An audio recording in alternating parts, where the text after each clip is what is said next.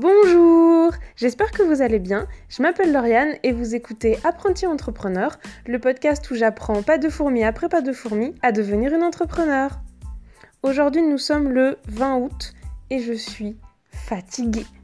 Je suis fatiguée parce que j'ai passé près d'une heure au téléphone pour avoir le service client de Corsair. Comme beaucoup de personnes dans le monde, le Covid a quelque peu modifié mes plans de vacances et donc, je me retrouve à devoir appeler Corsair pour avoir un avoir. Enfin, je l'ai reçu, mais c'était compliqué, il n'était pas valable. Donc, bref, j'arrête pas de traiter avec le service client. À chaque fois, je passe des heures et des heures à les appeler. Au départ, j'ai été hyper compréhensive parce que vraiment, la crise, elle a touché tout le monde. Donc, je sais qu'il y a des tonnes et des tonnes de gens qui ont appelé le service client de Corsair. Donc, c'était normal qu'ils mettent du temps à répondre. Mais là, ce qui commence à m'énerver, c'est qu'à chaque fois, je suis obligée de répéter où en est mon dossier, ce que je veux. Et en fait, ça me sidère de voir que le service client d'une aussi grande boîte est totalement pourri et nous fait perdre un temps aussi précieux.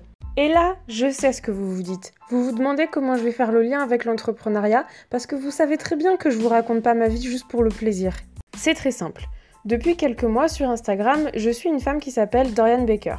Et en fait, elle est spécialisée dans le customer care et elle utilise vraiment le mot customer care et pas juste service client parce que ça englobe beaucoup plus que le service client. Ce que j'aime beaucoup, c'est que dans son contenu, elle n'arrête pas de mettre en avant le fait qu'avoir un customer care top niveau, c'est vraiment vraiment une plus-value et que même les entrepreneurs, les auto-entrepreneurs et ceux qui ont des toutes petites boîtes se doivent d'avoir une relation client vraiment vraiment au top niveau parce que ça permet de fidéliser une super audience.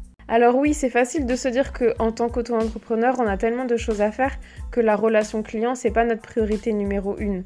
Et c'est là que généralement on se trompe. Admettons qu'on ait enfin réussi à attirer un client. On commence à parler avec lui parce qu'il nous pose des questions sur notre produit. On prend le temps, on répond à ses questions et au final, il en a encore, il en a encore. Et nous, ça finit par nous agacer un petit peu et on répond en deux minutes, en deux mots. On prend plus le temps de faire des belles tournures de phrases ni d'être hyper qualitatif. Ça joue sur la relation que le client va avoir avec nous et peut-être qu'il va même pas acheter ou alors s'il a déjà acheté, peut-être qu'il ne nous recommandera pas et qu'il ne reviendra plus vers nous. Pourtant, c'est hyper important de fidéliser une clientèle quand on est entrepreneur. Parce que je pense qu'on est tous d'accord pour dire qu'à partir du moment où on a eu une super expérience avec une marque, ou par exemple on a eu une petite attention particulière, ou le service client a été hyper réactif, on en parle autour de nous tellement on est content. Et bah c'est exactement ce qu'on veut pour notre petite entreprise. On veut que les gens soient tellement contents qu'ils en parlent autour de nous.